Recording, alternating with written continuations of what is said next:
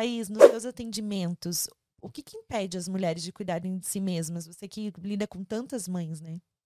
Eu acho que tem muitos mitos, né, que a gente precisa considerar e entender. E as mulheres trazem muito de tudo isso que a gente está falando, né? Então, é, tempos atrás, é, uma paciente falou para mim assim que estava sobrecarregada, então ela veio por questões de ansiedade, enfim, e aí ela disse: "É, sempre sobra mais para a mulher, né?" Eu falei: "É? É assim que acontece para você?" Normalmente é assim, mas precisa continuar sendo assim na tua vida. Então, é, a gente vai trazendo esses impedimentos, essas limitações, por conta dessas experiências do que a gente entende e absorve do que é da mulher. Isso acontece muito. Né? Então, com todas as mulheres que eu atendo, tem é, uma dessas questões né, de impedir. O que, que me impede de olhar para mim? É porque eu vou tentando me moldar, me colocar nessas expectativas e cumprir esse papel social do que é ser mãe, do que é ser mulher. Uh, e muitas crenças, né, Nanda? Porque essas crenças que limitam. Então, eu não tenho tempo para mim porque o meu filho é prioridade. A partir do momento que eu tenho um filho, eu não sou mais prioridade. Porque o autocuidado, ele tem um estigma, né, um preconceito de que é egoísmo. Por quê? Aquilo que eu falei, a gente não é educada para o bem-estar, para o autocuidado. A gente é educada para o servir. Então, se neste servir, como assim você não está disponível? né? Você vai sair, vai cuidar de você? Como assim? Não, você tem que ficar com teu filho, não, você tem que cuidar da tua casa. Como assim? Você vai fazer algo por você a louça vai ficar lá, né? É. Por lavar. Como assim? Então, as mulheres se cobram muito nesse sentido. Então, uh, vai impedindo essas mulheres, né? Porque eu não posso. Não é permitido, não é certo, não é correto, não é isso, não é assim que funciona, né? Então, muitas vezes elas precisam ir quebrando essas crenças, mudando esses paradigmas e encontrando o seu próprio caminho, para que elas possam trilhar isso de uma maneira que faça mais sentido. E aí elas encontram leveza, né? Sim. Porque aí elas não estão cumprindo com estereótipos, que muitas vezes não condiz com aquilo que elas querem, com o contexto de vida delas, né? Então, muitas vezes o autocuidado vem nisso. A culpa, né, também é um grande empecilho, porque a mulher se cobra, e aí se ela não está presente, ela se culpa, mas aí ao mesmo tempo ela também fica mal, porque ela queria fazer uma coisa por ela. Então, é um mergulho numa culpa meio que sem fim, né? uma culpa vai puxando a outra, ela vai se envolvendo naquilo, é tão difícil de sair, ela se afoga em muitas culpas, né? E aí ela vai se limitando, ela vai dizendo, então não dá, então não posso. Muitas também vêm com uma crença de que meu filho ainda é muito pequeno, ou é bebê, é uma criança muito pequena, e que demanda mesmo, demanda uhum. muito do nosso tempo, da nossa atenção, porque precisa sobreviver, né? E um bebê não sobrevive sozinho, né? A gente precisa realmente estar ali o tempo todo. Sim. Mas um, eu acho que a gente vai desconstruindo essas questões à medida que a gente vai entendendo, afinal, que, que é o papel de uma mãe, o que é o papel de um pai, o que é o papel de uma sociedade, né? E vejo muitas mulheres que falam não ter rede de apoio, né? Então, uma, um dos grandes impedimentos também é isso. Então, assim, não tenho rede de apoio, sou sozinha aqui, ou minha mãe não, não, é, não tá próxima, ou não tem uma boa relação com a mãe, então não dá para contar com os avós, ou porque moram num outro país, não tem ninguém, né? Sim. Por perto, conhecido, que confia, enfim.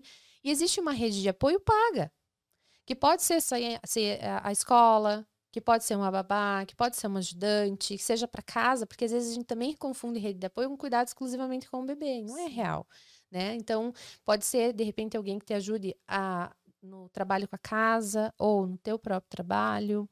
Então, o pode que, que ser... você pode delegar, né, nesses Isso. diversos papéis, nessas diversas funções. Para você sair da frente de tudo. É, eu acredito assim que mãe, mãe solo, por exemplo, eu digo porque eu tive uma mãe solo, né, né durante muitos anos. Então eu penso assim, é, por exemplo, da minha mãe e eu ver muitas mães sofrerem com isso, mães que passam por isso diariamente com a questão da rotina. Uhum. Porque, ai, Fernanda, você está querendo dizer que eu tenho que fazer, pegar o relógio lá e ficar das sete às oito, meu bebê vai tomar café da manhã, vai fazer. Não. Antes de uma rotina, ela vem um ritmo a gente precisa colocar ritmo para nossa vida.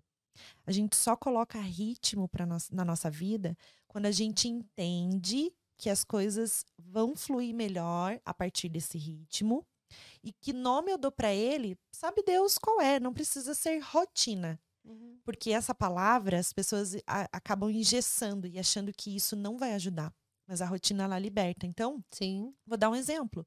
Se uma mãe solo, ela está sobrecarregada no trabalho, com as coisas do lar, ela não tem alguém que ajude, né, nas, nas questões de tarefas domésticas, e ela só tem a escola como como rede, Rede de, de apoio. apoio, ela vai precisar intensificar essa rotina, que você Uhum. pode dar o nome que você quiser, mas eu Uhum. tô falando rotina porque é a palavra, mas ela vai precisar disciplinar isso, ela vai precisar colocar isso como escolha da vida dela. Uhum. Então ela vai precisar colocar um pouquinho mais de carga nisso, sabe? Uhum. De colocar aquele tempo. Quando o filho dormir, eu tenho um tempo para ler meu livro. Uhum. Quando meu filho dormir, eu posso tomar uma taça de vinho. Mas eu não tenho com quem deixar para sair com as minhas amigas. Aí entra o que você falou. Eu preciso de quem? De um ajudante, ou da minha mãe, ou da minha tia, mas eu moro em outro país. Eu tô solo, então eu vou ter que achar eh, mecanismos que. eh, outros lugares que eu possa levar meu filho junto, por Isso, exemplo. Sim. Existem lugares assim, Sim. né? Então tem que achar esses meios e a gente precisa se libertar. Libertar disso que eu falei da rotina, que a rotina a gente acha que engessa, mas não é. Se a gente se libertar dessa palavra, Uhum. a gente acaba inserindo, e aí é um tempo, sem falar de uma mãe solo agora, das casadas mesmo. Uhum. Falar o tempo que eu tenho com meu marido, né? Sim. Se, eu se a minha filha tá dormindo, o tempo que eu vou ficar com ele, que eu vou assistir uma série, que eu vou ler um livro, que eu vou tomar meu banho, que eu vou fazer outras coisas. Olha quanto tempo eu tenho, Uhum. né? E a gente não perder a conexão com os nossos filhos por conta de uma rotina. Não, é a gente preservar o nosso tempo de qualidade Uhum. ali, presente, estado presente naquele momento. Deixar nossas marquinhas durante os, os- os dias, né? Sim. Na lancheira, um bilhetinho, uma mesa que a gente consegue arrumar com carinho no café da manhã.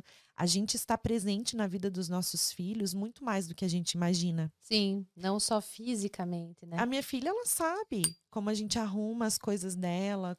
Então, tudo isso faz parte. Uhum. Ela é pequenininha, mas isso tá, né? Tá impregnado na gente. A gente vê as coisas que as pessoas fazem por nós. Sim. E a gente Que- espera que os outros retribuam o tempo todo, né? Sim.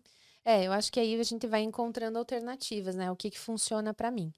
Porque se a gente ficar presa à rede de apoio, tem muita gente que tem rede de apoio. No sentido de que tem parentes próximos, né? Pessoas que eu poderia contar, enfim, mas que não pede ajuda. Por quê? Porque entende, não, quem pariu o Matheus que embale. né?